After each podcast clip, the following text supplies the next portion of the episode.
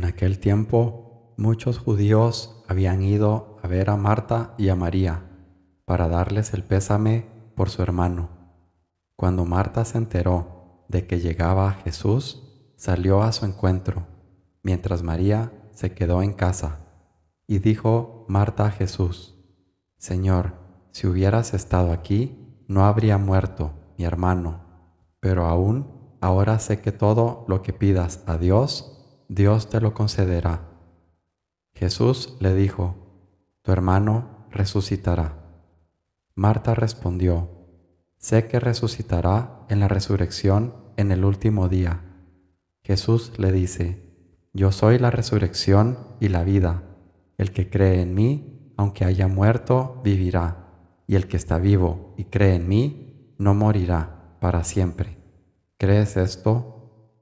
Ella le contestó, Sí, Señor, yo creo que tú eres el Cristo, el Hijo de Dios, el que tenía que venir al mundo. Juan 11, 19 al 27.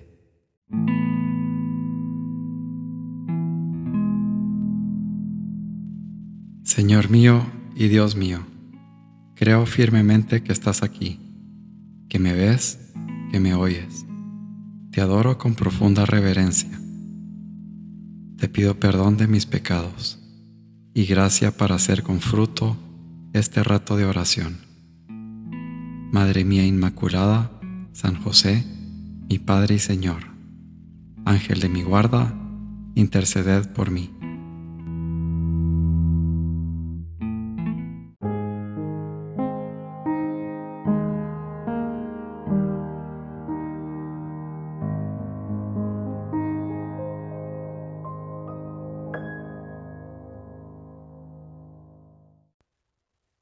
No dejes de hacer las cosas por falta de instrumentos. Se comienza como se puede.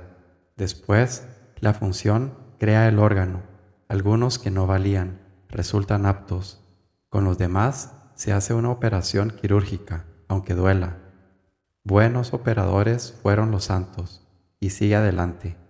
Fe viva y penetrante, como la fe de Pedro. Cuando la tengas, lo ha dicho él, apartarás los montes, los obstáculos, humanamente insuperables, que se opongan a tus empresas de apóstol. Rectitud de corazón y buena voluntad, con estos dos elementos y la mirada puesta en cumplir lo que Dios quiere, verás hechos realidad tus sueños de amor y saciadas tus hambres de almas. None hic espabri filius, none hic espaver Filius Mariae. ¿Acaso este no es el hijo del artesano? ¿No es el artesano hijo de María?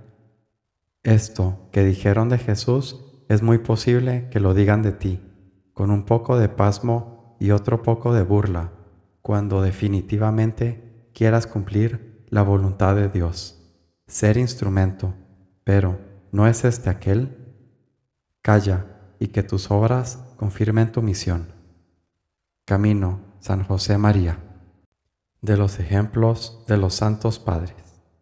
Mira bien los vivos ejemplos de los santos padres, en los cuales resplandece la verdadera perfección, y verás cuán poco y casi nada sea lo que hacemos. Ay de nos, que es nuestra vida cotejada con la suya. Los santos y amigos de Cristo sirvieron al Señor en hambre, en sed, en frío, en desnudez en trabajos, en fatigas, con vigilias y ayunos, en oraciones y santos pensamientos, en persecuciones y muchos de nuestros. Oh cuán muchas y graves tribulaciones padecieron los apóstoles, mártires, confesores y vírgenes, y todos los que quisieron seguir las pisadas de Jesucristo, los que en esta vida aborrecieron sus vidas para poseer sus ánimas en la vida perdurable. Oh cuán estrecha y apartada vida hicieron los santos padres en el yermo, cuán largas tentaciones padecieron, cuán de continuo fueron atormentados del enemigo, cuán continuas y fervientes oraciones ofrecieron a su Dios, cuán fuertes abstinencias cumplieron, cuán gran celo tuvieron al espiritual aprovechamiento, cuán fuerte pelea pasaron para vencer los vicios, cuán pura y recta intención tuvieron con Dios. En el día trabajan, las noches ocupaban en la divina oración, aunque trabajando no cesaban de la oración espiritual. Imitación de Cristo, Tomás de Kempis. Con tu vida de piedad aprenderás a practicar las virtudes propias de tu condición de Hijo de Dios, de cristiano. Y junto a estas virtudes adquirirás toda esa gama de valores espirituales que parecen pequeños y son grandes, piedras preciosas que brillan, que hemos de recoger por el camino para llevarlas a los pies del trono de Dios. En servicio de los hombres, la sencillez, la alegría, la lealtad, la paz, las menudas renuncias, los servicios que pasan inadvertidos, el fiel cumplimiento del deber, la amabilidad.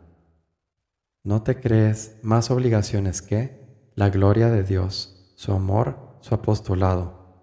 El Señor te ha hecho ver claro tu camino de cristiano en medio del mundo. Sin embargo, me aseguras que muchas veces has considerado, con envidia, me has dicho que en el fondo era comodidad, la felicidad de ser un desconocido, trabajando, ignorado por todos, en el último rincón, Dios y tú. Ahora, aparte de la vida de misionar en el Japón, viene a tu cabeza el pensamiento de esa vida oculta y sufrida. Por sí, al quedar libre de otras santas obligaciones naturales, tratarás de esconderte, sin cereza, tu vocación, en una institución religiosa cualquiera. No serías feliz, te faltaría la paz, porque habrías hecho tu voluntad, no la de Dios. Tu vocación, entonces, tendría otro nombre, defección, producto no de divina inspiración, sino de puro miedo humano a la lucha que se avecina. Y eso no. Forja San José María.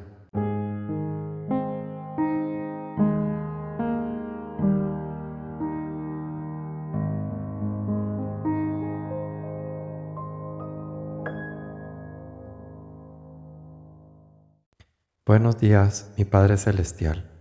Buenos días, mi Padre Dios. Muchas gracias por el regalo de la respiración, por el aire en mis pulmones. Acepto la fragilidad que hay en mi corazón y la pongo en tus manos. Permíteme reafirmar mi amistad con Jesús, una amistad que brota del amor por lo que hizo por mí, por todos. Ayúdame a tener una fe absoluta como la de Marta Tú eres la resurrección y la vida. Yo creo en ti. Permíteme, Señor, animar la esperanza a través de la fe, a través de la confianza en ti, Señor. Permíteme afianzar mi amor por ti, en ti, y en el marco de ese amor forjar una amistad como la que tenías con Lázaro, para buscarte cada día, para trabajar en pos de tu reino. Te doy gracias, Señor, por tanta bendición derramada sobre mí. Bendecido y alabado seas por siempre, Señor.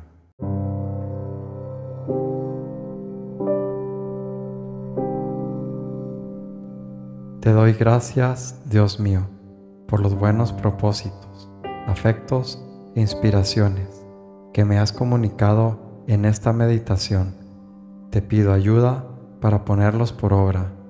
Madre mía Inmaculada, San José, mi Padre y Señor, Ángel de mi guarda, interceded por mí.